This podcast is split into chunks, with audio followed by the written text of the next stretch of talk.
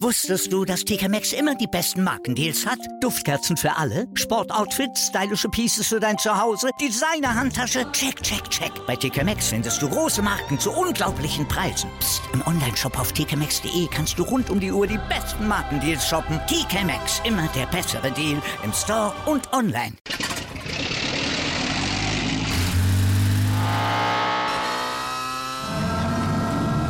Von 0 auf 100. Aral feiert 100 Jahre mit über 100.000 Gewinnen. Zum Beispiel ein Jahr frei tanken. Jetzt ein Dankeschön, rubbellos zu jedem Einkauf. Alle Infos auf aral.de. Aral, alles super. Anwurf. Der Handball-Talk auf meinsportpodcast.de. Servus und Hallo zu einer neuen Ausgabe Anwurf der Handball-Talk auf meinsportpodcast.de. Mein Name ist Tim Detmer und an meiner Seite darf ich zunächst einmal meinen geschätzten Kollegen Sebastian Mühlenhof begrüßen. Hallo Sebastian. Servus Tim. Heute mal anders. Und ja, genau. Äh, wir sind nicht alleine, wie ihr ähm, schon am Folgentitel sehen könnt, denn zum zweiten Mal heißt es 60 Minuten mit. Äh, das Format, in dem wir in den kommenden Monaten immer wieder interessante Persönlichkeiten in den Podcast einladen wollen, die natürlich eine Verbindung zum Handballsport haben. Und heute freuen wir uns, den Sportmoderator und Kommentator sowie Podcast-Kollegen Gary Pauband bei uns begrüßen zu dürfen. Ein herzliches Moin Moin an dich, Gary. Ein wunderschönes Moin Moin natürlich auch zurück an euch beide. Danke für die Einladung. Sehr, sehr gerne. Und zum Start haben wir für dich die bereits in der zweiten Ausgabe dieses Formats traditionellen sieben Entweder-Oder-Fragen im Petto. Bist du ready? Aber immer doch. Wunderbar. Dann fange ich mal an und zwar mit der Frage: Moderieren oder kommentieren? Boah. Gibt es einen Joker? Publikum ist leider ausgeschlossen. okay, kann ich die Frage zurückstellen? eher nicht. Ja, eher nicht. Okay, wenn, wenn ich mich festlegen muss, dann würde ich tatsächlich kommentieren sagen. Konferenz oder Einzelspiel dann? Einzelspiel. Alleine oder mit einem Experten an der Seite? Mit Experten. Wenn du wählen dürftest, würdest du lieber den Aufstieg deines HSV im nächsten Jahr wünschen oder Olympiagold für die deutsche Handballnationalmannschaft? Boah. Das ist ja fies. Ja, sorry, geht der HSV vor. okay, ähm, Fischbrötchen oder Berliner Currywurst? Ganz klar die Currywurst. Wein oder Bier? Bier. Ähm, dazu noch eine kurze Nachfrage: Welches Bier? Ähm, boah, jetzt mache ich mich total lächerlich, aber im Moment stehe ich tatsächlich total auf Becks Eis, wenn man das noch als Bier durchgehen lassen möchte. Sehr interessant auf jeden Fall. Und die letzte, die siebte Frage: Köpenick oder Hamburg? Hamburg. Wunderbar. Ähm, dann würde ich sagen, ähm, bevor wir auf dich als Person kommen und deinen Weg in die Medienbranche besprechen, ist es natürlich für uns als Handball-Podcaster interessant zu wissen, wie du zum Handball gekommen bist und was dich an dem Sport gecatcht hat. Ähm, oh, es, es, brennt mir tatsächlich unter den Nägeln. Ich erzähle das sofort. Äh, aber äh, was, was mich tatsächlich ein bisschen schockiert hat, äh, das hören jetzt natürlich äh, die Leute nicht, ähm, beziehungsweise sie sehen es nicht, sondern sie hören es nur. Ähm, ihr habt eine deutlich geilere Frisur, alle beide als ich. Ich komme hier so zu der Tageszeit total underdressed vor. Ähm, so richtig gemachte Haare sehe ich da bei euch und bei mir sieht das alles so ein bisschen wuschelig aus. Ähm, aber gut, ich versuche es mit Inhalt äh, zu kompensieren. Handball, ja, wie bin ich dazu gekommen? Tatsächlich durch ein ganz äh, klassisches Familienszenario. Meine Mutter hat selber auch Handball gespielt und ich war damals in der Grundschule ähm, habe ganz lange äh, Kampfsport gemacht. Äh, ich weiß ehrlich gesagt nicht mal mehr, in welche Richtung das ging äh, und was das dann für ein Stilrichtung war. Ähm, auf jeden Fall war dann so der Punkt erreicht, wie ich gesagt habe, oh, das langweilt mich jetzt und ich will mal unbedingt was Neues ausprobieren, ein bisschen in eine andere Richtung gehen.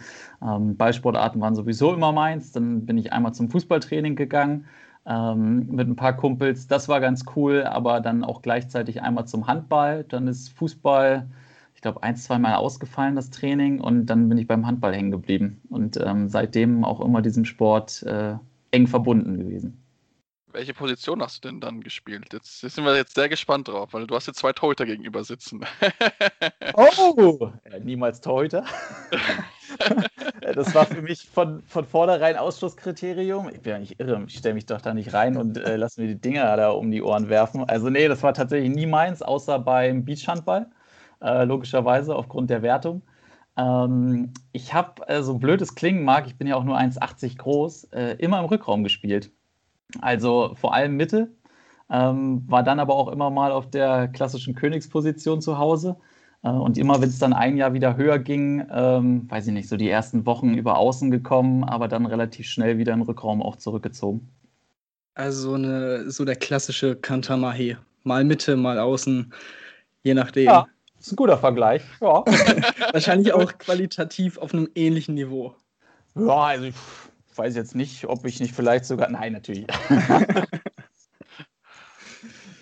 ähm, ja, sehr, sehr schön. Ähm, wie erwähnt, bist du als Sportmoderator und Kommentator unterwegs und das nicht nur im Handball, sondern auch in mehreren Sportarten. Ähm, aber dein Berufsweg hätte auch anders verlaufen können, zum Beispiel als Sportlehrer. Ähm, wie kam es dazu?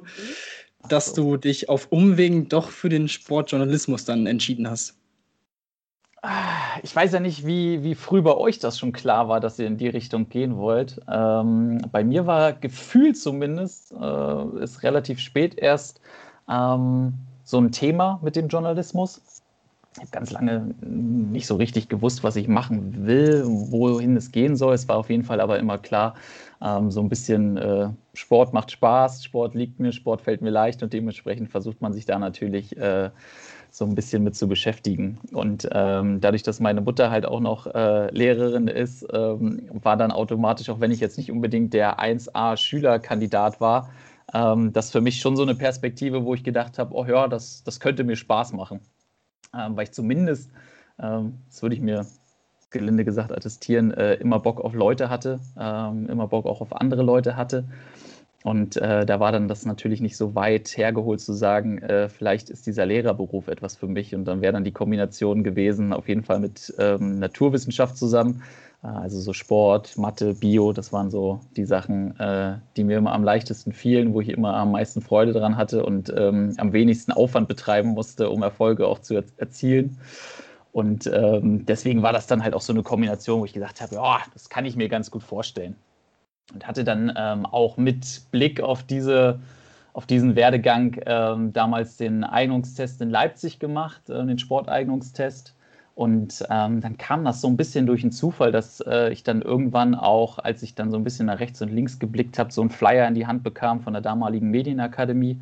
Und ähm, da war dann halt einfach auch so ein klassischer ich weiß gar nicht, Vorstellungstag nenne ich es jetzt einfach mal, wo man hingehen konnte, sich mal ein bisschen ähm, Meinungen abholen konnte. Und da war eine Frau, die damals die Leiterin war, Namen weiß ich leider nicht mehr, aber die hatte dann halt so ein bisschen einfach aus ihrem Leben erzählt, aus dem Leben als Journalistin, überhaupt nicht sportspezifisch, ähm, sondern auch eher generell. Und äh, hatte aber halt einfach so eine Art und Weise, äh, so klassisch, ein bisschen überspitzt formuliert, Jürgen Klopp, so Menschenfänger ähm, und deswegen ist das bei mir halt so eindringlich gewesen, dass ich gesagt habe, boah, okay, äh, ich glaube, das ist was ganz Cooles und das kann man auch noch in die Sportrichtung machen, ist dann bei den Ereignissen dabei, was man sowieso die ganze Zeit im Fernsehen glotzt. Ähm, das scheint doch auch ein Match zu sein. Und ähm, dann habe ich mich da halt beworben, angenommen worden und seitdem so ein bisschen versucht, meinen Weg zu gehen. Ich habe ähm, auch gelesen, dass du dich sehr für die Sprache und ähm, wie man oder die Art zu kommunizieren äh, interessierst. Ähm, jetzt hast du gesagt, vor allem Sport, Naturwissenschaften sind in der Schule leicht gefallen. Wie sah es denn dann im Deutschunterricht aus? War das dann äh, schwieriger oder war es einfach ähm, oder war es auch noch äh, dazu ähm, etwas, was dir vielleicht doch leicht gefallen ist? Nee, gar nicht. Deutsch war Katastrophe. also ich kann bis heute kein Gedicht analysieren. Sehr gut. Ähm, ich hasse die Bücher, die man damals gelesen hat.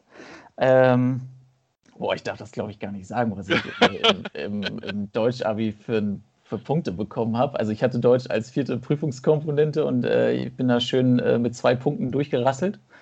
ähm, also Deutsch war überhaupt nicht meins. Ähm, und das ist so aber ein klassisches Beispiel. Das kam bei mir dann erst so ein paar Jahre später, dass ich immer mehr mich halt wirklich für dieses Sprachthema ähm, interessiert habe.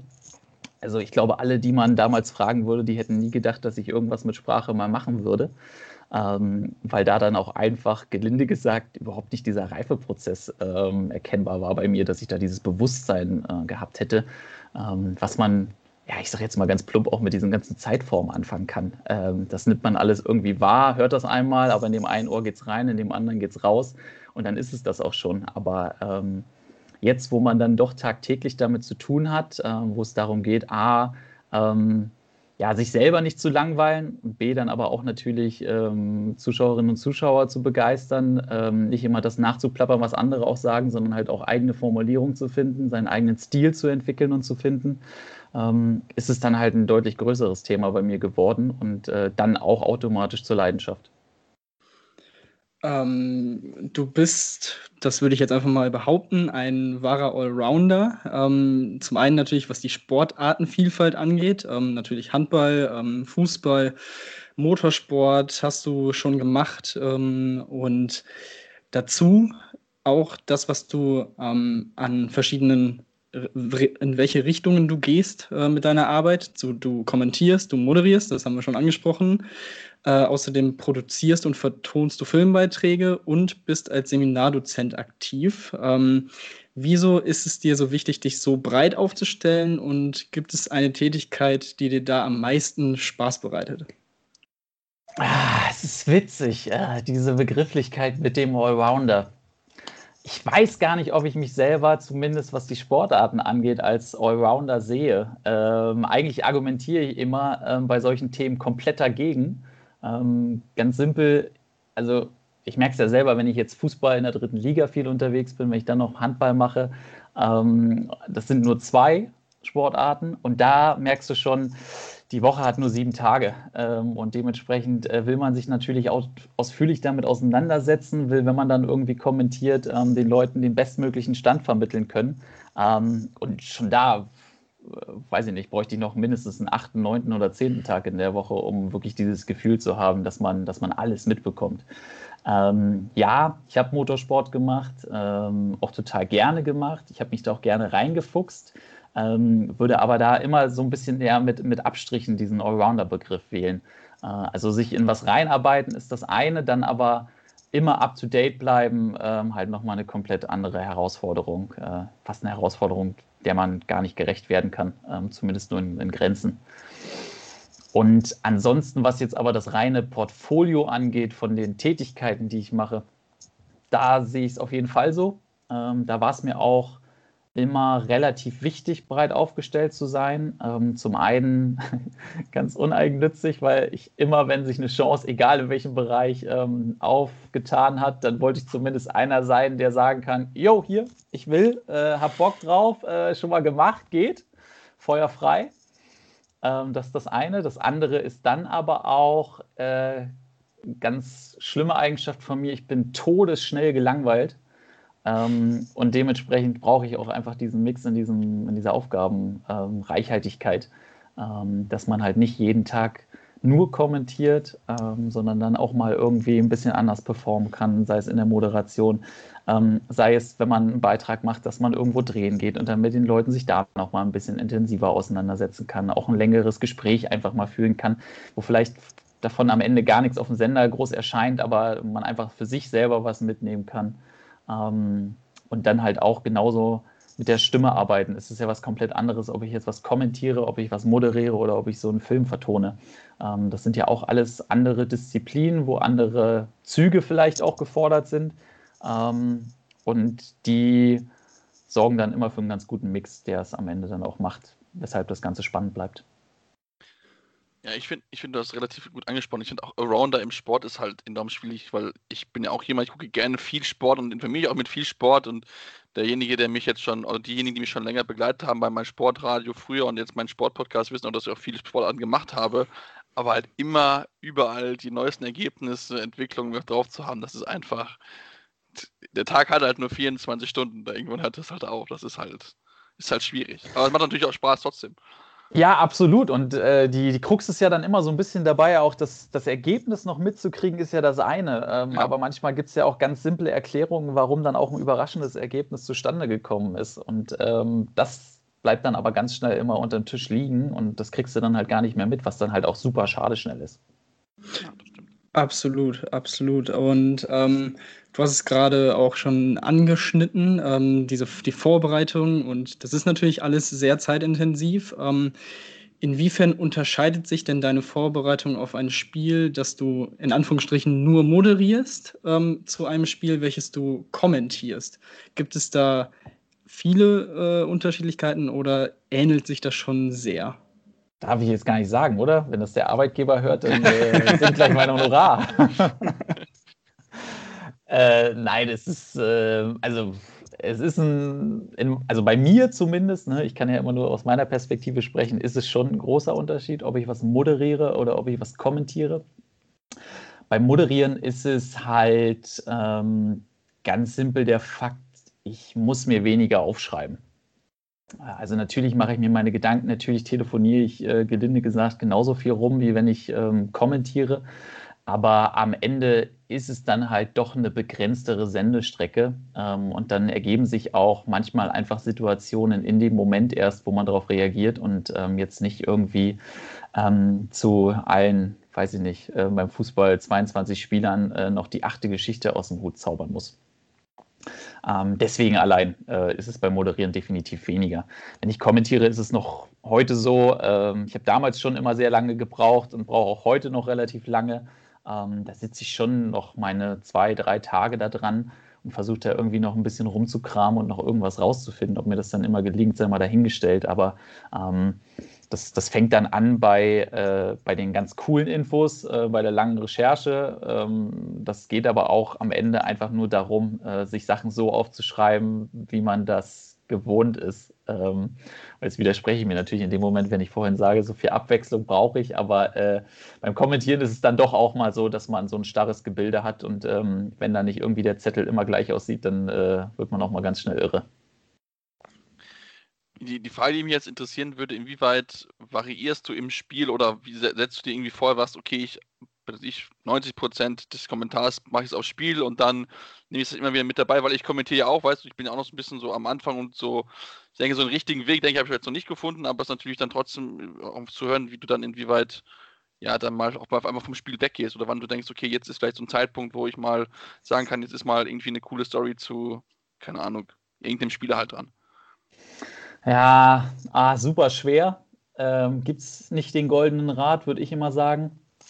Ähm, es, ist ja, es ist ja immer davon abhängig, also anders, ich bin schon immer der Verfechter, ganz klar, äh, auch wenn das heutzutage vielleicht ähm, bei dem einen oder anderen nicht mehr so ist ähm, oder nicht so wirkt, dass das Spiel im Vordergrund steht. Ähm, Natürlich geht es darum, dass auch man als Kommentator zum einen Inhalt liefern will, also zumindest bei mir will, ähm, und dass man auch da den, den Zuschauer ein bisschen entertainen möchte. Ähm, aber gelinde gesagt, äh, muss ich ein Spiel nicht aufbauschen, äh, wenn es das nicht hergibt. Ähm, dementsprechend ist immer das Spiel erstmal das ja, was im Vordergrund steht. Das klingt so simpel, ähm, ist aber vielleicht auch im, im aktuellen Zeitgeist so ein bisschen etwas, was ein Stück weit verloren geht. Und äh, deswegen ist bei mir das Gewicht immer, wenn das Spiel temporeich ist, wenn das Spiel viele Chancen bietet oder generell viele Aktionen bietet, die es sich lohnt, ähm, genauer anzusehen, ähm, die man dann auch bewerten kann. Dann nehme ich mich, was die Informationsmenge angeht, die zusätzliche Informationsmenge eher zurück. Ähm, aber ansonsten versuche ich schon auch immer wieder ähm, durchaus mehr Infos einzubauen. Also ich kann jetzt gar kein prozentuales Gewicht machen, aber äh, wenn man viel Aufwand in der Vorbereitung betreibt, dann hat man halt auch immer dieses Gefühl, das wirst du dann auch kennen, ähm, bei der ein oder anderen Info, wo du denkst, boah, krass, da freue ich mich jetzt schon drauf, wenn ich die dann on-air verkaufen kann. Ähm, Und nach dem Spiel denkst du dir, die Scheiße, die habe ich nicht eingebaut. ja, auch das habe ich ganz oft, definitiv. Und da sind wir dann beim Punkt äh, ja, auf deinem Zettel, wo schreibst du jetzt was hin? Also, äh, das, das gelingt mir auch nicht immer. Und hinterher genau dieses Gefühl tausendmal schon erlebt. Ähm, aber da, da, also ich für mich bei meinem Kommentarstil äh, nehme ich schon heraus, dass ich versuche, immer dem Zuschauer ähm, noch ein paar Geschichten zu erzählen, die er jetzt noch nicht 18 Mal gehört hat. Ähm, das ist für mich schon ein ganz wichtiges Credo. Und ähm, deswegen versuche ich auch halt eine hohe Informationsmenge zu haben, ohne es äh, zu überfrachten. Aber ist ein schmaler Grad. Das, das auf jeden Fall. Ähm, du hast in einem Interview auch ähm, oder wurdest gefragt, ob du auch irgendwie schon schlimme Spiele kommentieren musstest, äh, so nach dem Motto. Und ähm, du hast da quasi darauf geantwortet, dass es nicht unbedingt ein schlechtes, keine schlechten Spiele gibt, sondern in dem Sinne quasi nur einen schlechten Kommentar, da, dass es da vor allem auf den Kommentator ankommt, das trotzdem gut zu verkaufen, wie du es auch gerade schon gesagt hast. Ähm, also kommentierst du auch quasi nach dem Motto, ähm, wenn man es auf den allgemeinen Sprachgebrauch äh, packt, ähm, es gibt kein schlechtes Wetter, sondern nur schlechte Kleidung?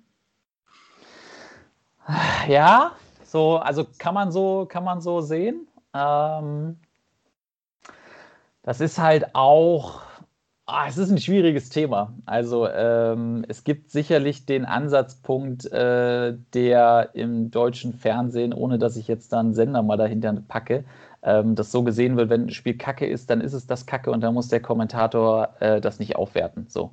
Ähm, das mag bis zu einem gewissen Punkt auch äh, aus meiner Warte richtig sein, aber ich denke mir dann schon auch immer noch den nächsten Schritt und der ist in dem Fall, ähm, wenn das Spiel schlecht ist, dann gibt es da immer noch zwei Mannschaften, ähm, wo weiß ich nicht, wie viele Fans dahinter stecken, die sich auf dieses Spiel gefreut haben, die sich auf diesen Tag gefreut haben.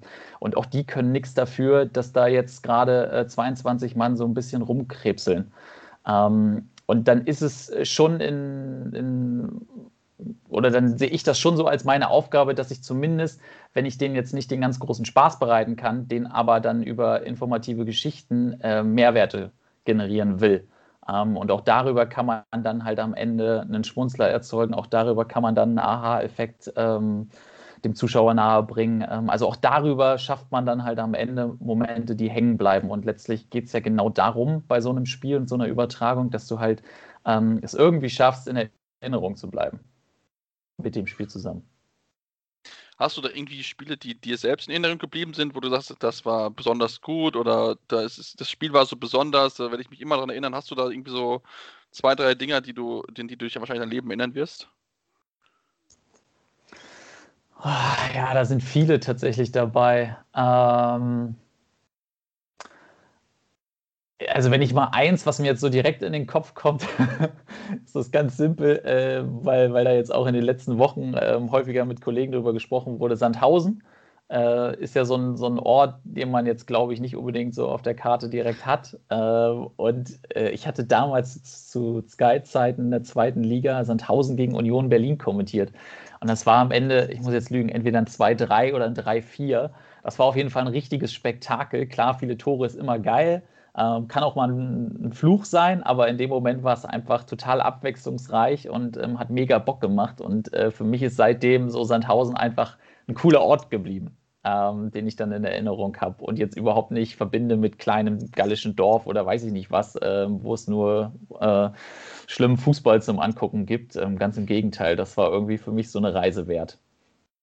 Ähm, das ist so eins, was, was dann natürlich ähm, hängen bleibt, sind so erste Spiele, also erste Male. Äh, das wirst du dann, Sebastian, auch definitiv kennen.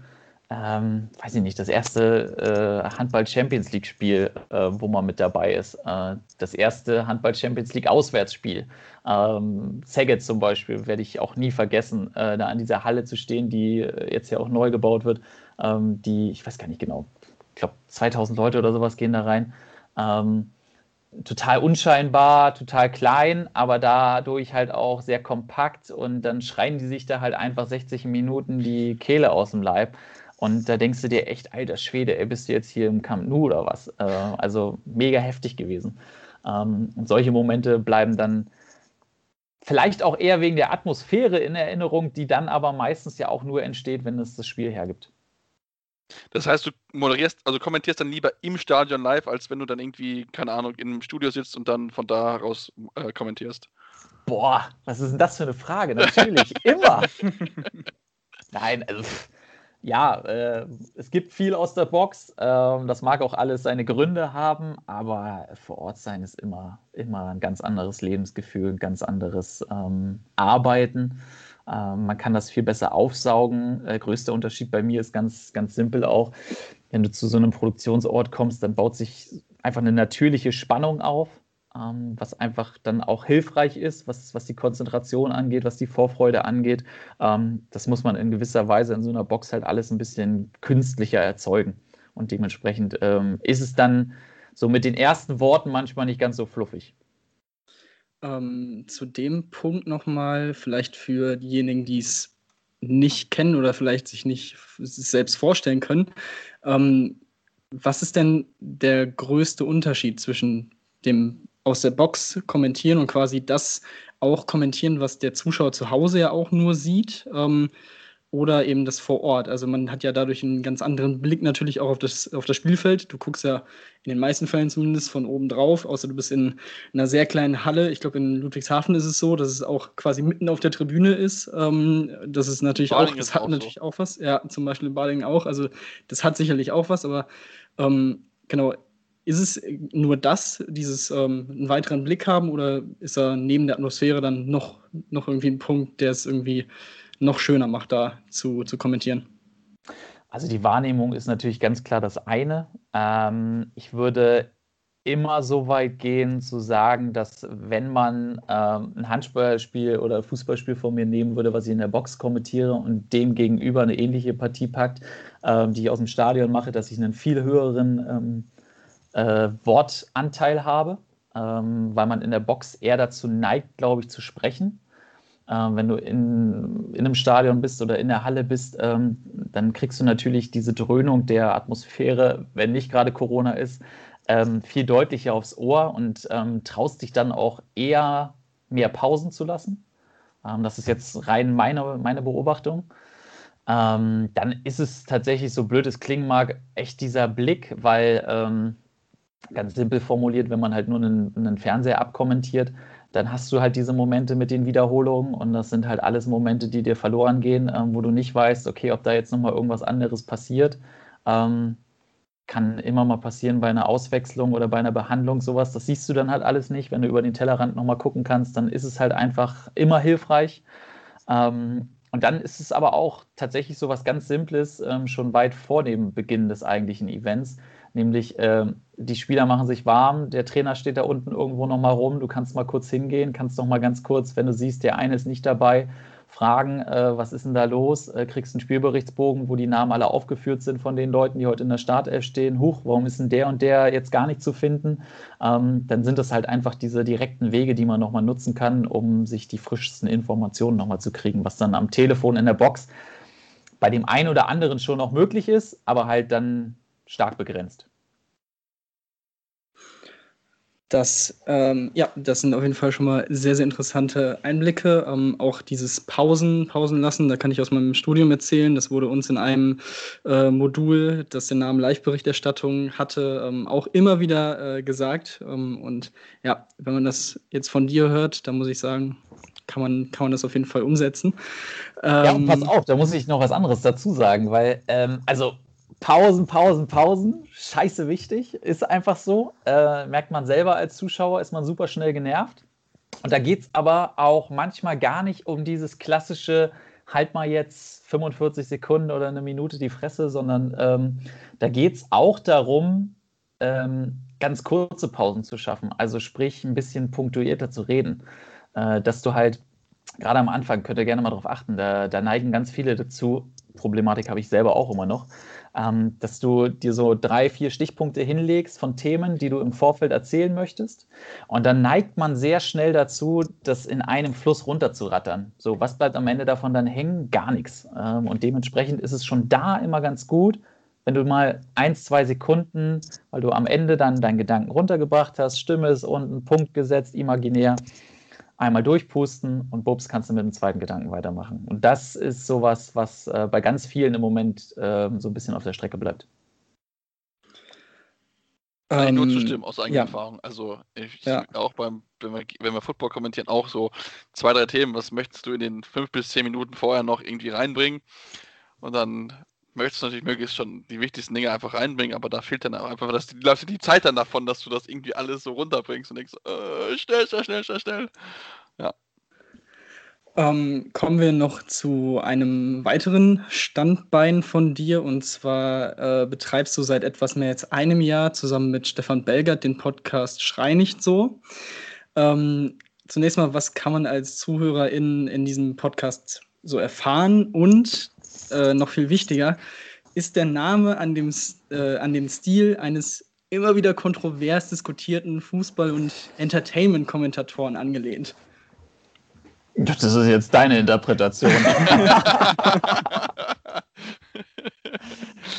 ja, ich muss echt gestehen, ich weiß gar nicht mehr hundertprozentig, aus welcher äh, Szenerie dieser Name dann entstanden ist, aber das war auf jeden Fall ein Punkt dabei. Äh, wir hatten da so ein bisschen gebrainstormt und überlegt, äh, welchen Namen wir nehmen und dann war das so ein Punkt auch, äh, der damit reingeflossen hat, dass wir gesagt haben, jo, das machen wir. Ähm, Stefan erstmal bester Mann auf jeden Fall. Äh, mit dem ist immer lustig, mit dem äh, habe ich immer super viel zu lachen und der schafft es vor allem auch immer mit irgendeiner überraschenden Scheiße um die Ecke zu kommen, wo du dann denkst, Halleluja, was ist denn jetzt hier gerade los? Wo kommt der denn auf einmal angeritten? Ähm, das finde ich immer wieder total faszinierend. Ähm, ja, und dann sind wir im Moment so ein bisschen am, am Überlegen, ob wir uns neu aufstellen. Also wir hatten das äh, Konzept am Anfang, dass wir immer einen Gast haben wollten wollten so ein bisschen auch, auch breiter das Ganze aufstellen, so ein bisschen rauskommen aus der Sportbubble, ähm, was dann auch an der einen oder anderen Stelle super funktioniert hat. Und dann äh, muss ich euch nicht sagen, wie viel Aufwand aber auch so ein Podcast macht, ähm, der äh, die Zuschauerinnen und Zuschauer, die hören dann am Ende nur das Ergebnis, aber dieses ganze Drumherum mit der Organisation und sowas, das braucht auch Zeit und ähm, genauso akribisch, wie man das Ganze vorbereitet, genauso akribisch sind wir auch immer rangegangen und haben ähm, mögliche Gäste diskutiert. Und äh, dann war man ganz schnell auch an dem Punkt, dass man fast schon Leute, äh, ohne das jetzt despektierlich zu meinen, aber so ein bisschen zerredet, ähm, weil dann gesagt haben, ah nee, nee, lass uns mit dem vielleicht nochmal warten, da fehlt uns noch irgendwie ein cooler Zugang oder irgendwas ähm, Inhaltliches, was das Ganze noch ein bisschen besser ähm, als Aufhänger darstellen würde. Deswegen machen wir im Moment jetzt so ein bisschen so eine Testphase, dass wir es äh, ja locker fluffig äh, machen, äh, indem wir einfach so ein bisschen über die, die, die Medienwelt quatschen ähm, und dann immer mal wieder versuchen, einen Gast einzustreuen. Aber First Pick äh, ist erst einmal wieder die, die Routine reinkriegen und vor allem die Regelmäßigkeit dann, was die Ausstrahlung angeht. Ja, das äh, haben wir am Anfang des Jahres nach der WM auch selber äh, ja. die, die Probleme gehabt. Ähm, aber es, es, es läuft wieder. Äh, das, das muss man ja sagen. Und ähm, ja, absolut. Also die, die Vorbereitung, vor allem natürlich auch, wenn man dann Interviewgäste hat, ist es ja nochmal eine andere Vorbereitung, als wenn man quasi sich ein Thema nimmt oder in unserem Fall halt einen Handballspieltag. Ähm, den sollte man am besten irgendwie gesehen haben oder zumindest wissen, was genau da halt passiert ist. Aber bei so einem, so einem Gespräch sollte man ja schon auch ein, ein gewisses Hintergrundwissen über die Person haben. Ähm, das, das stimmt auf jeden Fall. Und jetzt ähm, kommen wir zu, zuerst mal zum, zum letzten, zur letzten Frage äh, des ersten Parts. Ähm, außer Sebastian, du hast noch, noch etwas, was dir auf der Seele brennt. Ich war mal auf deine letzte Frage, dann gucke ich mal, ob mir noch was auf der Seele brennt. okay, wunderbar. Ähm, denn ähm, du bist, Gary, Anfang 30 und machst das Ding äh, jetzt schon zehn Jahre in der Journalismusbranche und bist in dieser Branche tätig. Was kannst du den äh, Sportjournalismusstudenten wie mir zum Beispiel oder Neuling in der Branche für eine erfolgreiche Laufbahn mit auf den Weg geben? Ha! ha. also erstmal herzlichen Dank. Hättest du auch einfach direkt sagen können, ja, du bist ja schon ein alter Sack äh, ist angekommen, habe ich verstanden. Äh, boah, krass, was, was soll ich jemandem mitgeben können? Ähm, also ich, ich, würde immer noch tatsächlich, ähm, also das meine ich auch wirklich völlig ernst. Ähm, ich finde, ich habe noch gar nichts erreicht. Ähm, das, das sage ich nicht nur so, das meine ich wirklich so. Ähm, und das ist auch das, was mich immer noch genauso antreibt wie zu Beginn. Ähm, ich würde behaupten, zu Beginn ist es noch ein anderer, eine andere Leichtigkeit, eine andere, ähm, ja, ein, anderer Drang gewesen, ähm, der einen dann auch so ein bisschen ähm, durch diesen Job getrieben hat. Ähm, vielleicht auch eine gewisse Naivität. Ähm, ich finde, wenn man so ein paar Jahre erlebt hat, dann wird man doch ein bisschen reifer und ordnet Sachen anders ein. Ähm, dementsprechend ist vielleicht der Tipp so dieses, äh, jeder wird irgendwann eine Chance kriegen. Ähm, und man darf sehr gerne beharrlich sein, man soll auch beharrlich sein, man soll auch Vollgas geben, ähm, gerade zu Beginn, weil es gibt halt einfach unfassbar viele, die in diesen Beruf rein wollen. Ähm, ich glaube, die Zeiten sind im Moment perfekt, ähm, um auch einfach durchzustarten. Wenn man gut ist, dann wird man sich immer durchsetzen. Ähm, wenn man den Fleiß an den Tag legt, den es dafür braucht, gerade zu Beginn, auch um über seinen eigenen Schatten zu springen, ähm, sich da auch ein bisschen ja, bereit ist zu quälen, ähm, dann, kann man, dann kann man auf jeden Fall was erreichen, weil man dann auf jeden Fall auch die Chancen bekommt. Und ähm, dann am Ende ist es wirklich dieses äh, Dasein zur richtigen Zeit am richtigen Ort. Aber da muss man halt auch abliefern. Also wenn sich die Tür auch nur ein Spalt öffnet, äh, dann muss man den Fuß nicht nur reinstellen, sondern da muss man eigentlich schon den halben Körper drin haben und sagen, okay, ich bin ready, ähm, wir können loslegen. Und ähm, darum geht es, glaube ich, so ein bisschen. Und da meine ich jetzt nicht nur die Fähigkeiten, sondern dann halt auch dieses ganze drumherum, ähm, was das Mentale dann auch angeht, so lächerlich das klingen mag vielleicht. Ähm, aber da sind wir dann vielleicht auch nichts anderes als so ein Profisportler, der nicht nur körperlich fit sein muss, also sprich das, was dann am Ende das Handwerk ausmacht, sondern dann halt auch, dass man im Kopf äh, möglichst bereit ist für die Situation. Jetzt hast du gesagt, du hast noch nichts erreicht. Was ist denn, also wann würdest du denn sagen, dass du was erreicht hast? Weil zum Beispiel ich, mein großes Ziel, ich möchte gerne mal bei Olympischen Spielen als Kommentator sein. So, das ist ja ein Ziel, das man sich setzt, worauf man ja hinarbeitet. Hast du auch so ein Ziel, wo du sagst, das ist so, wenn ich das erreicht habe, dann ist es schon cool? Nee, leider nicht und das macht es so schwer. Ähm, ich kann das gar nicht sagen. Also ich will schon einfach ähm, bei den großen Momenten, äh, die der Sport schreibt, äh, dabei sein und dann aber auch in der ersten Reihe. Ähm, ich kann das jetzt nicht äh, klar definieren im Sinne von WM-Finale kommentieren oder sowas. Das, das ist es gar nicht, weil ähm, das ist dann vielleicht auch der, der Punkt, um diesen Bogen zu spannen, wo ich meinte mit, es geht dann am Ende schon darum, dass äh, am Ende der Sport im Vordergrund steht. Und ähm, wenn das am Ende mal blöd formuliert äh, die deutsche Speerwerferin ist, ich kenne mich im Speerwerfen überhaupt nicht aus, die aber seit äh, 80 Jahren das allererste Mal da eine Medaille holt oder sowas, dann kann das genauso ähm, dieser Punkt sein wie halt äh, eine Weltmeisterschaft. Ähm, sag ruhig. Ja, nee, gut, also 80 Jahre, dann sind wir alle dann wahrscheinlich schon in Rente, wenn das nächste Mal Gold gewonnen wird, weil wir waren mal relativ gut. Christina Obergföld, Linda Stahl, nur mal so ein paar Namen einfach mal in den Raum geworfen.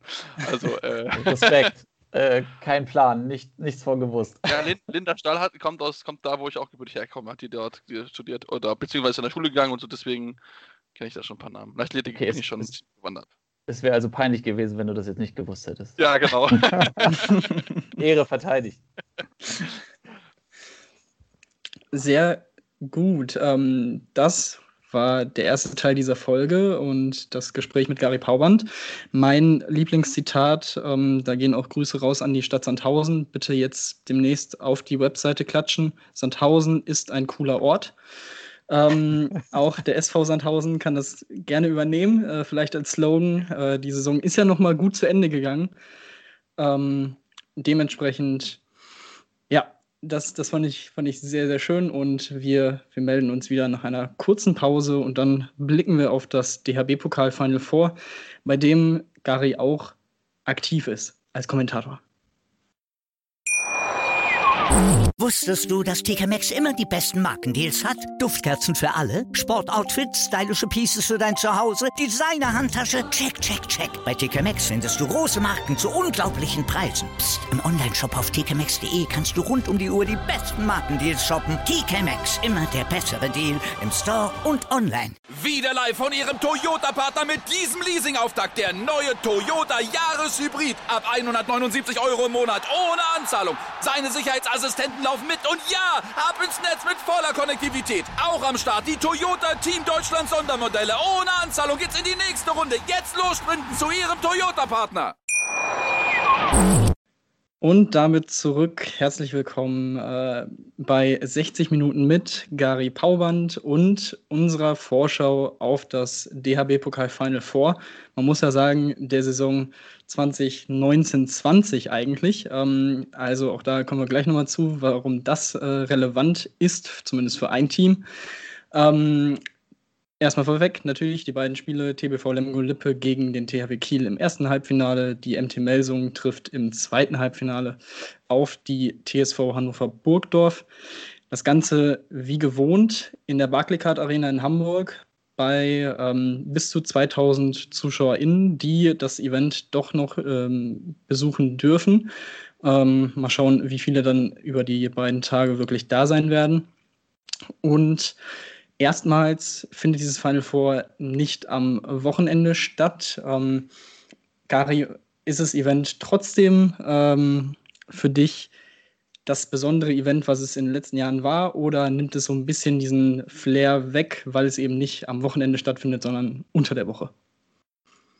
Also mir ist das komplett wurscht, dass das nicht am Wochenende stattfindet. Ich freue mich da tatsächlich mega drauf. Äh, Hätte es auch cooler gefunden, wenn die Halle komplett voll gewesen wäre. Aber ich glaube, äh, dieses Final Four Event hat halt einfach echt einen besonderen Stellenwert in Handball Deutschland. Ähm, das ist was, wo alle drauf hinfiebern, wo alle Bock drauf haben, daran teilzunehmen, diesen, diesen Step halt zu erreichen. Ähm, und dementsprechend, dass da jetzt äh, gelinde gesagt, selbst wenn es nur 2000 Zuschauer sind pro Tag, äh, ist das auf jeden Fall was, äh, was man einfach mal äh, komplett positiv bewerten soll. Und auch die werden sicherlich dann Krach machen, dass das äh, am Ende eine gute Atmosphäre wieder mal gibt. Und ich glaube, alle Handballer überhaupt äh, freuen sich, die da, da ähm, dabei sind, dass da überhaupt mal wieder ein paar Leute sind, die mal klatschen und mal ein bisschen jubeln und mal ein bisschen Lärm machen. Davon kann man auf jeden Fall ausgehen. Eine weitere schöne Sache ist natürlich, dass alle drei Spiele im Free TV zu sehen sind. Äh, zunächst das erste Halbfinale beim oder im ZDF, ähm, zumindest die zweite Halbzeit äh, mit dem Anwurf der zweiten Halbzeit auch im TV. Vorher die erste Halbzeit im in der Mediathek und im Livestream. Ähm, das zweite Halbfinale läuft im Free TV bei Sky Sport News HD und das dritte Spiel, also das Finale äh, am Freitag ab 17.25 Uhr im ersten. Und ähm, das ist natürlich für den Sport, äh, finde ich, extrem wichtig, äh, diese, diese Möglichkeit zu haben. Ähm, ich bin sehr auf die, auf die äh, Einschaltquoten gespannt. Morgen ist ja zumindest nicht in allen, aber zumindest in ein paar Bundesländern äh, ist ja auch ein Feiertag. Ähm, vielleicht hilft das ja auch nochmal, ähm, dass da Leute Lust haben bei dem Wetter. Hm, vielleicht nicht, aber schauen wir mal auf das erste Halbfinale, bei dem du, Gary, auch ähm, als Kommentator am Start bist. Äh, TBV Lemgo Lippe gegen den THW Kiel. Erstmal, was erwartest du dir generell so von dem Spiel? Oh, viel. Viel, muss ich jetzt ja sagen, ne? damit die Leute einschalten. Ach nee, also klar, wenn du jetzt auf die äh, Handball-Bundesliga-Tabelle blickst, dann ist es natürlich jetzt nicht unbedingt der Kracher, äh, wenn der Tabellenführer da gegen, gegen Lemgo spielt. Äh, wo ist denn Lemgo? Zehnter oder Elfter? Ähm, ja, ich glaube Elfter. Elfter, ne? Ich glaube auch. Ähm, dann dann ist es, klingt das natürlich nach einer total deutlichen Nummer. Ähm, aber am Ende ist es halt ein Spiel, einmal 60 Minuten und äh, ist ja jetzt gar nicht so lange her, dass die beiden Vereine ähm, in der Liga aufeinander getroffen sind. Und da hat Lemgo ja auch lange dagegen gehalten, jetzt am Wochenende nochmal Abwehrchef Guardiola ähm, geschont. Ähm, ich glaube schon, dass da was geht. Ich glaube schon, dass die ähm, es zumindest dem THW jetzt nicht äh, super leicht machen werden. Ähm, Ob es dann am Ende reicht, um wirklich 60 Minuten dagegen zu halten, weiß ich jetzt nicht. Ähm, aber Kermann hatte auch schon gesagt, so wenn wir in eine Verlängerung kommen würden, dann wäre das für die ein Riesenerfolg. Ähm, und ich sag mal so, also ich habe mir jetzt für morgen Abend nichts vorgenommen. Ich hätte schon Bock auf so eine Verlängerung. Ich glaube, da, da haben einige Fans äh, Bock drauf, vor allem äh, alles außerhalb von Kiel. Ähm, du hast es gesagt, die beiden Vereine sind vor sehr kurzem, vor kurzer Zeit äh, in der Liga aufeinander getroffen.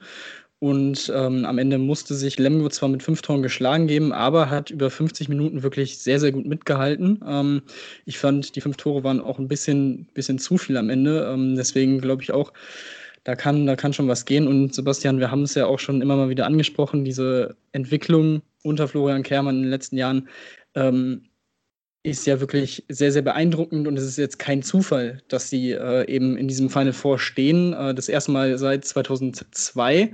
Damals war Kermann als Spieler dabei und er hat äh, in, im Hand aufs Harz Podcast gesagt, er kennt das Final Four nur als Gewinner. Also, was soll denn da schiefgehen? Lipper würde ich sagen, gar nichts. Also der geht dann mal wieder nach Lemgo, würde ich sagen. Also denkt überflüssig, aber. Okay, sagen wir es ab, das Event. schon, Titel schon vergeben. Also, nee, also ich bin da wirklich sehr, sehr gespannt drauf. Ähm, ich finde auch, ich finde auch gerade den, den Weg, den Lemgo mit jungen Talenten noch eingeschlagen hat. Ich meine, mit Lukas Serbe läuft da auch noch ein bekannter Name rum, den man ne, aus, aus Lemgoer Sicht natürlich auch kennt, wenn es äh, nur der Neffe vom, vom Volkertserbe ist. Ähm, aber nein, es ist eine gute junge Truppe mit, mit erfahrenen Leuten, wie auch ein, wie noch ein Guardiola. Also ähm, die haben nichts zu verlieren. Die können nur alle Teams ärgern und wir haben es ja auch bei Kiel gesehen. Ähm, die sind aktuell einfach am Limit, weil sie viele Spieler haben, enorme Belastung für die ganze Mannschaft, weil die noch Nachholspiele und so weiter hatten und genau das können sie halt ausnutzen. Da können sie befreit aufspielen. Sie, sie haben nichts zu verlieren. Ähm, sie können im Endeffekt nur gewinnen. Und ähm, bei Peter Johannesson im Tor ich, mache ich mir keine Gedanken. Ähm, ich finde, was man im Vergleich jetzt zum, zum letzten Spiel vor ein paar Tagen jetzt sehen muss oder vor anderthalb Wochen, da muss halt der Angriff über 60 Minuten wirklich konstant gut sein. Weil da haben sie in der zweiten Halbzeit ein bisschen abgebaut, fand ich. Da sind ein bisschen zu sehr große Probleme mit, dem, mit der Kieler Abwehr. Ähm, und nur wenn sie das hinkriegen, dann können sie gefährlich werden. Aber seien wir ehrlich, wenn Kiel 100% ist, dann wird es für jeden Verein auf der Welt schwierig, gegen Kiel zu gewinnen. Das, das, äh, das sehe ich auch so. Ähm, zum Thema Torhüter auf Lemgoer Seite. Ähm, klar, Peter Johannesson ist konstant und ist sehr gut, aber ähm, wenn er natürlich keinen guten Tag hat, dann sieht es schon, schon nicht so gut aus, weil eben die, der Satz dahinter nicht so stark ist, denn ähm, als Gespann, äh, ich glaube, drei Torhüter wurden äh, in der Saison eingesetzt, hat man den schlechtesten Wert, was die Paradenquote angeht, in der Liga mit 23,9 Prozent. Das kann dann natürlich in so einem Spiel wehtun, aber ähm, ich würde es jetzt Johannesson auch äh, natürlich zutrauen, dass er in so einem Spiel äh, eine, eine, gute Leistung abliefert. Und ähm, ich habe es gerade schon mal ein bisschen angeteased. Die Kieler können ja noch das Triple bestehend aus Meisterschaft 1920, Champions League Sieg der Saison 1920, geholt im Dezember 2020 und eben dem DHB-Pokal holen. Ähm, ich glaube, Viktor Schilagi hat es als äh, längstes Triple, äh, das es jemals gegeben hat, äh, bezeichnet. Das wäre natürlich auch eine, eine Geschichte. Aber ob sich das gleich anfühlt ähm, wie, ach, wann war es, 2013, 12? 12. 12. 12 ähm, wage ich jetzt mal zu bezweifeln. Oder, oder siehst du es anders, Gabi? Ah, nee, äh, ich habe das auch gelesen. Ähm, ja, ich glaube, das ist am Ende so ein, so ein Fakt, der bleibt dann irgendwo einmal hängen. Äh, der wird auch ähm, morgen von mir einmal ausgesprochen werden. ähm, aber ich, ich messe dem jetzt auch überhaupt nicht so viel, viel bei. Ähm, weil das ist dann halt einfach ne, von der Gesamtkonstellation. Also du kannst dieses Triple, sollte es dann am Ende ähm, in Stein gemeißelt sein, ja auch null vergleichen. Ähm, dadurch, dass es halt dann äh, auch, gelinde gesagt, der, der deutscher Meister geworden ist, ähm, muss jetzt schon nicht mehr beim DRB-Pokal äh, Final Four dabei sein.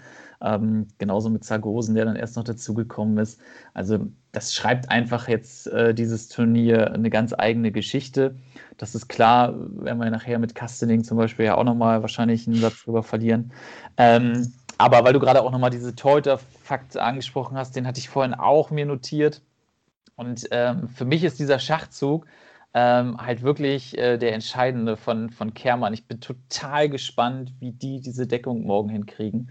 Ähm, weil äh, ähnlich ähm, wie, wie Sebastian das auch gerade meinte, mit dieser Angriffsleistung, also für mich geht es morgen nicht mal um den Angriff von Lemgo, sondern für mich geht es, auch wenn das im Handball jetzt nichts Neues ist, aber geht es wirklich nur über diese Abwehr wenn der Guardiola morgen nicht äh, den Tag der Tage erwischt, äh, dann hat Lemgo, glaube ich, überhaupt keine Chance, weil die echt diese einfachen Tore da brauchen und das halt nicht nur in zehn Minuten, ähm, sondern halt über die gesamte Partie hinweg, dass die diese Außen da in Position kriegen ähm, und darüber versuchen, ähm, dem THW weh zu tun. Aber wenn die über 60 Minuten ähm, das Positionsspiel, den Positionsangriff da auf die Platte kriegen müssen, pff, dann äh, Karlsburg hat in allen Ehren, aber dann wird es nichts dann wird's nix. Äh, das können wir mal so stehen lassen und auf das zweite Halbfinale blicken. Die MT Melsung gegen die TSV Hannover Burgdorf. Warte, warte, Beide, warte. Ja. Ich, mich interessiert ja noch, weil ihr das jetzt schon so, so schön angeteased habt äh, mit Florian Kermer, dass ihr den schon so oft äh, behandelt habt. Äh, was hat er denn gemacht mit Lemgo? Warum, warum sind die denn so drauf, wie sie drauf sind? Florian Kermann, den man ja auch immer so als sehr ruhig ähm, erlebt, ähm, sehr aufgeräumt, sehr klar. Ähm, was, was ist aus eurer Sicht da sein Geheimrezept? Ich glaube, das ist genau das, vor allem für, für diese Mannschaft, die ja aus sehr jungen und entwicklungsfähigen Spielern äh, besteht. Ein Karlsburger zum Beispiel, klar, der ist, bevor er nach Lemgo gekommen ist, MVP der schwedischen ersten Liga geworden, aber ob das dann nochmal sich aufs Bundesliganiveau ähm, hebt und transferieren lässt, oder lässt, ähm, war ja auch nicht so vorherzusehen. Also, dass er jetzt innerhalb von auch wenigen Monaten in der schwedischen Nationalmannschaft so Fuß gefasst hat bei der WM, äh, wo sie Vize-Weltmeister wurden, äh, Stammspieler war eigentlich und auch sein großes Breakout-Turnier hatte.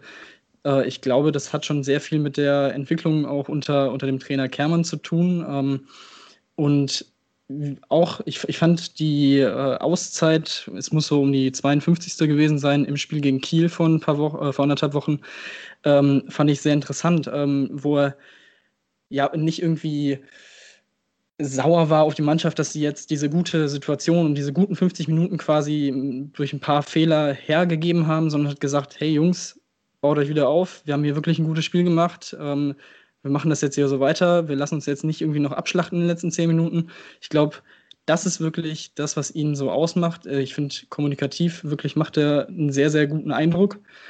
Und ähm, ich glaube, das sind so die, die Hauptdinger und äh, was natürlich äh, auch nicht, nicht so schlecht ist, wenn man äh, so einen internationalen äh, Linksaußen hat äh, und selber früher Rechtsaußen war, da weiß man natürlich auch genau, was der gerne will und ähm, äh, genau, ich glaube, das sind so die, die Kernpunkte, die ich da rausnehmen würde. Sehe ich auch so. Also, ich meine, er, er, hat die Zeit, er bekommt die Zeit, äh, er kann in Ruhe arbeiten. Ähm, ich finde auch, er hat auch so ein Händchen dafür, mit, mit Jungstars umzugehen, ihnen die richtigsten, die Tipps mitzugeben. Weil ich meine, der Mann hat mit einem Daniel Stefan zusammengestellt, mit einem, mit einem Markus Bauer, also ja mit absoluten Top-Leuten auf Positionen.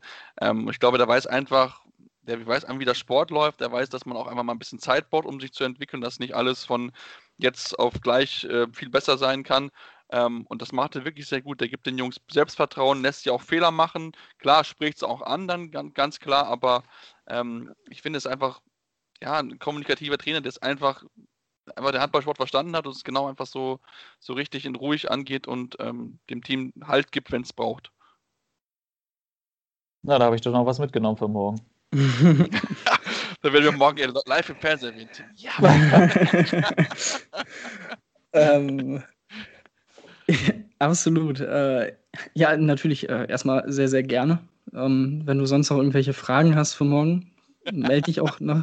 Können wir gleich noch besprechen. Aber dann blicken wir jetzt äh, noch auf das zweite Halbfinale und das hat oder ist aus mehreren Gründen wirklich sehr, sehr interessant. Klar, Melsung und Hannover spielen beide ähm, oder haben eine schwierige Saison bisher hinter sich. Ähm, vor allem Melsung natürlich weit hinter ihren eigenen Vorstellungen, hatten auch mit Corona zu kämpfen, die Hannoveraner viel mit Verletzungen zu kämpfen, generell ja auch eher ein jüngeres Team. Ähm, und ähm, bei Hannover, du hast ihn gerade angesprochen, beziehungsweise jetzt bei Melsung, äh, Timo Kastening hat eben dieses Final Four damals noch mit Hannover erreicht und spielt jetzt im Halbfinale ausgerechnet gegen seine Ex-Kollegen. Ähm, Kai Heffner natürlich auch eine weitere Person, der war schon vorher in Melsung, aber auch er kam ja aus Hannover. Äh, dazu ein Ivan Martinovic, der demnächst von Hannover den Schritt nach Melsung macht. Also allein aus dem Aspekt heraus ist das ja schon ein Spiel mit ordentlich Würze drin. Ähm, wie wie, wie ähm, glaubst du, wird dieses Spiel ausgehen? Denn das muss man auch dazu sagen, das letzte Aufeinandertreffen gewann Hannover sehr deutlich mit acht Toren. Äh, die große Frage ist ja eigentlich, welche MT sehen wir jetzt an diesem Wochenende? Oder, nee, nicht am Wochenende, an, an diesem Wochen, ja, wobei. Ende. Es ist, ja, Ende. ja. die Pause länger lassen. ähm, oh ja, es ist, es ist eine richtig, ähm, das ist eine richtig spannende Partie. Also äh, ich freue mich auch auf dieses Match total. Ähm, das wird, glaube ich, nicht in den ersten Minuten entschieden. Das wird, äh, glaube ich, wirklich so ein richtiges ähm, spektakuläres Finish. Also ich könnte mir das zumindest vorstellen. Äh, jetzt äh, durch die ZDF-Brille gesprochen, muss ich natürlich sagen, dass Hannover Burgdorf gewinnen wird. Äh, wegen Experte. Sonst gibt Ärger wahrscheinlich, ne, wenn du das falsch genau, sagst. genau, ich natürlich die Daumen drücke. Ähm, oh, ich finde es wirklich richtig schwer. Also äh, Melsung gefühlt ja eine Bandbreite äh, von 0 bis 100, entweder ein rabenschwarzer Tag oder halt äh, eine Glanzleistung mit super vielen deutschen Nationalspielern gespickt. Ähm, dann aber vielleicht auch oder wahrscheinlich die Mannschaft gewesen, die am härtesten von Corona gezeichnet wurden. Ähm, die hatten ja phasenweise, ich weiß nicht, ich sage jetzt mal einfach fünf Spiele auf dem Konto, wo die anderen schon 20 hatten, so vom, vom, vom Ding her.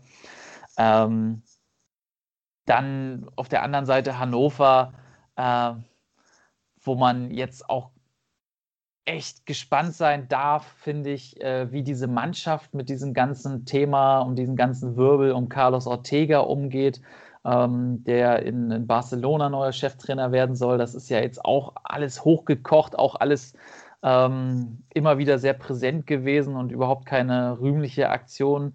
Ähm, da bin ich Boah, ich weiß es nicht. Ich weiß es wirklich nicht, wer da am Ende den, den Lucky Punch setzt. Ähm, auf jeden Fall wird das ein enger Fight. Und äh, Melsung, die waren, glaube ich, noch nie im Finale. Ich glaube, genau. viermal, ne? Ja, viermal ja, dabei. Viermal Halbfinale, aber noch nie den Sprung ins Endspiel geschafft. Hannover ja 2018 gegen die Löwen ähm, im Finale zumindest schon mal gestanden. Also, das, das ist eine Partie, wo total viele Geschichten und total viele äh, Analyseansatzpunkte drinstecken. Ähm, und ähm, gelinde gesagt, vielleicht dann auch die spannendere auf jeden Fall, was die Halbfinalbegegnung angeht. Ja, äh, wenn, man, wenn man drauf guckt, natürlich äh, kann, man, kann man das so sehen. Es ist vor allem auch so ein bisschen das Spiel der gegensätzlichen Ansätze in der Offensive. Ähm, das habe ich in der Überzahlkolumne auf der Website der Liga gesehen, ähm, denn die Melsunger sind natürlich, was nicht verwundert, wenn man einen Julius Kühn und Kai Heffner im Rückraum hat, sehr ähm, mhm. darauf bedacht, ihre Würfe aus neun Metern zu nehmen. Äh, da sind sie Sechster in der Liga. Und vor allem das Ding sehr auf die beiden zu zentrieren. Die beiden sind für fast 44 Prozent aller Feldwürfe der Melsunger äh, ja, verantwortlich. Und ähm, das heißt, für Hannover gilt es ja eigentlich am besten erstmal einen von beiden irgendwie zu stoppen oder dass er nicht ins Rollen kommt, was ja auch schon immer mal wieder passiert ist, dass ein Julius Kühn in dieser Saison gefühlt, keine Ahnung, zwar sechs Tore macht, aber halt auch fünf Dinger verwirft. Ähm, da, solche Tage gibt es ja bei ihm äh, vor allem in dieser Saison häufiger. Und auf der anderen Seite eben Hannover, die knapp 44 Prozent ihrer Würfe aus sechs Metern nehmen. Da sind sie die Besten oder diejenigen, die es am meisten in der Liga machen. Da ist halt nur so die Wurfquote das Problem. Ähm, aber ich finde auch den Ansatz tatsächlich sehr, sehr interessant zu beobachten im Spiel. Ähm, Sebastian, was wird sich, wer, wer wird sich am Ende durchsetzen? Welche von diesen beiden Ansätzen ist vielleicht der bessere? Tja. Das ist, das ist eine gute Frage. Also am Ende würde ich sagen, der, der dich zum Sieg führt. Ähm, aber ja gut, wir, wir kennen es ja, die, die, spanische Schule ist ja sowieso darauf gesenkt, immer wieder die Kreisläufe mit einzubauen. Ähm, da haben sie auch in Hannover den, den einen oder anderen auch guten, also das, so ist es jetzt nicht. Ähm, und dadurch einfach, auch gerade weil halt Hannover auch in den letzten zwei Jahren ja, also 2019 und 2018 auch immer äh, jeweils im Final Four gewesen ist, wissen sie, worauf es ankommt. Sie haben das schon mal erlebt. Sie ähm, haben 2019 denkbar knapp verloren mit einem Tor gegen Magdeburg. Das war ja damals ein, ja, auch ein richtig, richtig knappes Match. Und ich glaube, auch in diesem Jahr werden sie wieder eine spannende Rollen. Ich bin auch sehr, sehr gespannt, wie dann das Duo Romero und Ortega funktionieren wird, weil ich kann mir durchaus vorstellen, dass vielleicht ähm, Ika Romero nochmal genauer draufschauen wird, ähm, was er da mitnehmen kann. Carlos Ortega glaube, möchte ich gerne auch noch mit dem Titel verabschieden, nachdem es die Saison jetzt nicht so gut gelaufen ist. Also gefühlt, ich würde so ein bisschen die leichte Tendenz nach Hannover geben. Einfach nur, weil ich bei Melsung nie weiß, was ich bekomme. Da kann ich eine Top-Leistung bekommen, wo sie den THW Kiel an Rande einer Niederlage bringen, aber keine auch so eine Leistung bekommen wie in Flensburg, wo sie überhaupt nichts auf die Stande bekommen und richtig aus der Halle geschossen werden. Ja, ähm, Torwart-Duell natürlich auch höchst interessant. Ich, ich mag äh, beide äh, Torhüter-Duos äh, oder finde sie zumindest sehr interessant. Auf der einen Seite natürlich Simic und Heinevetter. Ähm, auch da kann man alles bekommen. Ähm, auf der anderen Seite Domenico Ebner, der seit Jahren wirklich konstant auf diesem unfassbar hohen Niveau äh, agiert, auch als ja, als Mensch, der sehr emotional zumindest wirkt, auch auf der Platte, ähm, die Mannschaft natürlich auch sehr pushen kann. Äh, und ein Oban Lesjak dahinter, der jetzt auch kein so schlechter Torhüter ist als slowenischer Nationalspieler. Ähm, ich glaube, das, ähm, klar, auch das ist relativ normal im Handball, kann, kann das Spiel am Ende auch entscheiden. Ähm, aber ähm, ja, Gary, wen, wen siehst du da vorne? Ah. Naja, Jetzt musst du dich auch festlegen. Ja, es ist schwer. Ich bin ja geneigt, jetzt äh, Meldungen zu sagen, einfach aus Prinzip. also ich finde diesen, ähm, diesen, diesen mentalen Aspekt halt äh, tatsächlich, sowas, den du gerade angesprochen hast, auch super wichtig. Ähm, das ist ja das gleiche Thema so ein bisschen bei dem anderen Halbfinale mit Kiel gegen Lemgo, da halt in einer ganz anderen Dimension, ähm, wo du den THW Kiel hast, die halt äh, geboren sind für diese äh, Do-or-Die-Spiele, ähm, die halt äh, das schon in ihrem Blut haben ähm, dass man genau in diesen Partien dann halt äh, wirklich bei 100 Prozent performt. Ähm, auf der anderen Seite halt die TBV Lemgo, du hast es ja vorhin auch gesagt, mit äh, 2002 das letzte Mal im, äh, im Final Four gestanden, dann auch gewonnen, okay, aber seitdem halt äh, dann doch auch überschaubarer unterwegs gewesen. Ja, da waren dann noch ein paar Titel, aber das ist halt alles nicht äh, vergleichbar mit der aktuellen Generation. Ähm, und bei Hannover gegen Melsung, da hast du dann halt zumindest so ein paar Charaktere, wo man geneigt ist zu sagen, das kann sich ausgleichen, ähm, wo halt auf beiden Seiten so ein paar Stützen sind. Ich finde das mit Kühn auch immer spannend, ähm, weil das ja auch so dieser, dieser Klassiker ist. Man denkt, ey, der kann aus Reihe 2 werfen, der kann da hochsteigen, der hat diese Power im Arm, der hat da einfach diese Lok in diesem Muskel drin, ähm, die immer Vollgas gibt.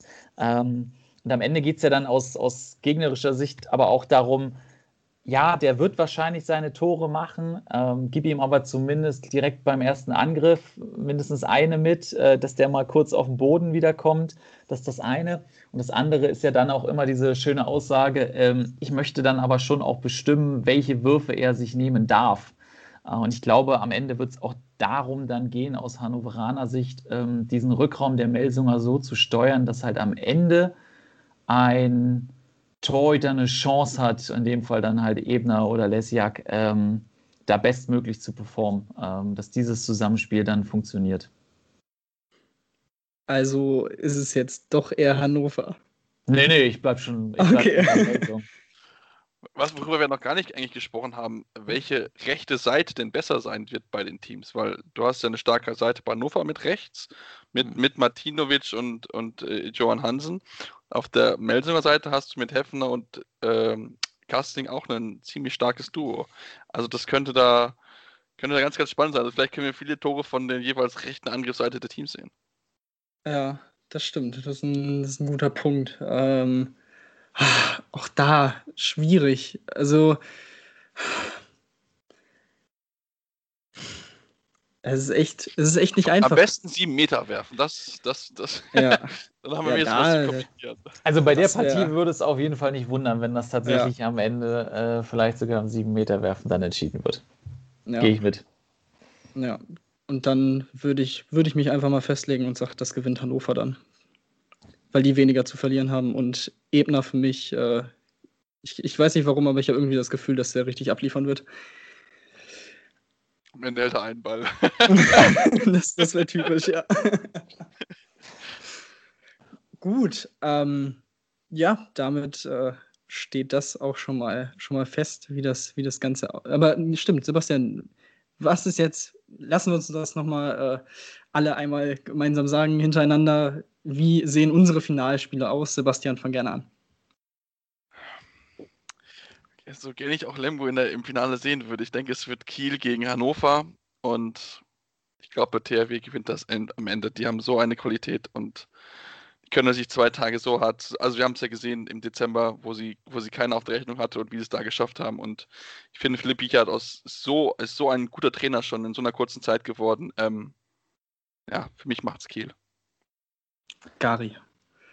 Also ich bleibe jetzt ja bei Melsung. Äh, ja, Melsung Kiel und äh, wenn am Ende tatsächlich das schon alleine so kommen sollte, dass ein Patrick Winzek wieder dabei ist, ähm, dann äh, geht an Kiel noch weniger vorbei als ohnehin schon. Also die sind da ganz klar gesetzt in dieser Königsposition und äh, ich wüsste auch nicht, warum die, warum die da äh, jetzt hier auf einmal anfangen sollten, bei so einem Turnier ähm, federn zu lassen. Ja. Kiel auch auf jeden Fall für mich. Äh, in, dem, in einer anderen Partie sehe ich auch Hannover vorne. Ähm, ja, Kiel, Kiel macht's. Vor allem Sargosen äh, hatte ja in dem Spiel gegen PSG, in dem Rückspiel, jetzt auch ein, eher eine unglückliche Figur abgegeben. Ähm, natürlich auch mit der, mit der roten Karte, ähm, wo ich vorher auch gesagt habe, okay, Landin und Sargosen liefern ab und ja gut, Landin hat sich gefangen in, der, in dem Spiel dann auch noch, aber Sargosen hat mich da ein bisschen enttäuscht. Ich glaube, der, der hat auch ähm, einen gewissen, gewissen Druck auf seinen Schultern und ich glaube, das ist genau perfekt für ihn und ich glaube, deswegen wird er da auch sehr, sehr gut performen. Deswegen, ja, relativ langweilig, aber es ist immer noch ein Final Four. Ähm, das heißt, der Underdog, eben, äh, eben das und der Underdog setzt sich doch eigentlich auch häufiger mal durch. Deswegen wird Slamgo, ich sag's doch. Eben. Am Ende wird es, wird es Lemgo und äh, Florian Kermann. Wird nicht, wird, der wird eine Statue, glaube ich, gebaut. Wenn er das schafft, wird ihm, eine Statue von alle gebaut. Das wäre ja. doch was. Ja, sicherlich. Und dann noch irgendwie Florian Kermann Straße, irgendwas wird man sich ja einfallen lassen. Eine Volker-Zerbe-Halle gibt es ja schon in Lemgo. Das, ah. das ja, also von daher ist es ist gar nicht so weit weg. Ah, siehst du. Da bist du auch schon drin gespielt, aber nie erfolgreich. Mhm. aber das lag natürlich nicht an dir, sondern an deinen Mitspielern. Ja, natürlich. Lag immer noch, oder am Schiedsrichter, aber nie an ja, mir. Klar. Das, wenn, wenn dann das.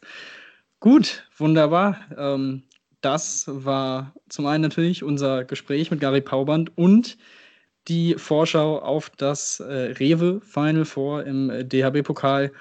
Ähm, schaut natürlich rein. Wie gesagt, ich kann es nochmal äh, kurz aufmachen hier. Das erste Halbfinale Lemgo gegen Kiel, Donnerstag ab 17 Uhr. Zum einen auf zdfsport.de in der ZDF-Mediathek ab 17.50 Uhr circa, auch im Free TV ähm, und zudem ab 16.30 Uhr bei Sky. Aber ihr guckt natürlich ZDF, dann, dann hört ihr Gari, ganz klar. Und das zweite Halbfinale ähm, MT Melsung gegen Hannover Burgdorf, Anwurf 19.30 Uhr, live und in voller Länge ab 19 Uhr bei Sky Sport News. Und das Finale am Freitag 17.30 Uhr im ersten und bei Sky Sport 1. Einiges zu gucken in den nächsten beiden Tagen. Äh, die Bundesliga geht dann am Wochenende ja auch wieder weiter. Also äh, Handball nonstop. Der Juni wird nochmal richtig, richtig heiß. Äh, nicht nur was die Temperaturen angeht. Ähm, wir bedanken uns natürlich ganz herzlich bei dir, Gary, dass du, dass du dabei warst, dass du dir so lange Zeit genommen hast für uns und ähm, freuen uns natürlich, wenn, wenn wir das Ganze irgendwann nochmal wiederholen könnten. Sehr gern. Ich äh, habe gerade ganz, äh, weil du das so schön gesagt hast, mit ganz viel Handball äh, schnell gucken müssen, äh, weil mich jetzt natürlich auch noch interessiert hat. Der Flensburg hat Magdeburg geschlagen. Ich weiß nicht, darf man, darf man das spoilern? Habe ich jetzt ja, schon getan, ne? 33-30. Äh, Krass, ja, heftig. Okay, haben sie es noch gedreht. Zur Pause lagen sie nämlich noch zurück. Ah, guck mal an, siehst du? Ja. Habe ich auf dem Zettel gehabt. Spannend. Oh, Mist, ey. Das wollte ich mir noch angucken, das Spiel. Habe ich ganz oh, vergessen. Und, und Barling hat gegen die Rhein-Neckar-Löwen gewonnen. Es ist halt in Barling ist halt immer, wenn da, also auch ohne Fans kann die, kann die Hölle, Hölle in der Alp doch schon gefährlich sein für einige Teams, ja. Und Göpping hat beim BHC verloren. Also auch da geht es weiter bergab für die Göppinger. Aber das äh, soll jetzt eigentlich gar nicht noch groß Thema werden. Sorry. Ähm, Danke für die Nein. Einladung. Nein, alles gut. Ähm, ja, wie gesagt, vielen Dank. Ähm, hat, hat mir auf jeden Fall sehr viel Spaß gemacht. Und äh, ja, wie gesagt, bis, bis demnächst irgendwann mal. Und auch für. Wir hören dich ja überall. Genau. ihr, ihr könnt ihn auf jeden Fall beim, ja, wobei, dritte Liga ist ja jetzt vorbei. Das ist, ja, das dauert wieder ein bisschen. Aber gut. Ähm, was bleibt mir noch zu sagen? Abonniert den Podcast natürlich. Ähm, lasst uns Feedback da. Äh, wie hat euch die, die Folge hier gefallen? Ähm, und zwar bei mir ist es Tim-Detmar23, Twitter und Instagram. Bei Sebastian ist es Seppmaster56. Ähm, Gary, du bist wahrscheinlich einfach unter Gary Powand. Da wird man dich finden auf allen möglichen Plattformen. Ähm, von daher auch da Abo dalassen, liken. Äh, sind auf jeden Fall sehr gut ansehnliche Bilder auf dem Instagram-Kanal. Das muss man auch auf jeden Fall noch äh, herausheben. Ähm Und ja, damit wäre es das bis zum nächsten Mal, äh, wenn es wieder heißt Anwurf auf meinsportpodcast.de. Live von Ihrem Toyota-Partner mit diesem Leasing-Auftakt. Der neue Toyota Jahreshybrid. Ab 179 Euro im Monat. Ohne Anzahlung. Seine Sicherheitsassistenten laufen mit. Und ja, ab ins Netz mit voller Konnektivität. Auch am Start die Toyota Team Deutschland Sondermodelle. Ohne Anzahlung geht's in die nächste Runde. Jetzt los sprinten zu Ihrem Toyota-Partner.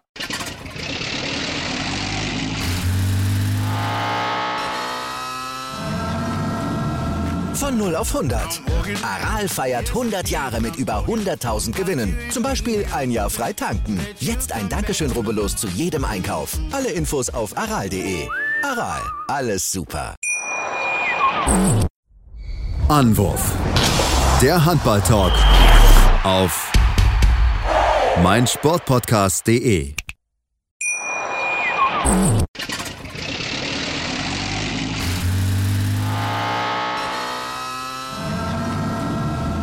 Von 0 auf 100. Aral feiert 100 Jahre mit über 100.000 Gewinnen. Zum Beispiel ein Jahr frei tanken. Jetzt ein Dankeschön, rubbellos zu jedem Einkauf. Alle Infos auf aral.de. Aral, alles super. Ich habe mich natürlich schockverliebt, weil die war wirklich ganz, ganz klein. So begann die Mensch-Hund-Beziehung zwischen Christina und Tierschutzhund Frieda. Und wie es danach, nach dem ersten Moment der Verliebtheit, so weiterging und welche Klippen es danach zu umschiffen galt, das hört ihr in der neuen Ausgabe von Iswas Dog, dem Podcast für harmonische Mensch-Hund-Beziehungen. Iswas Dog? Mit Malte Asmus. Überall, wo es Podcasts gibt.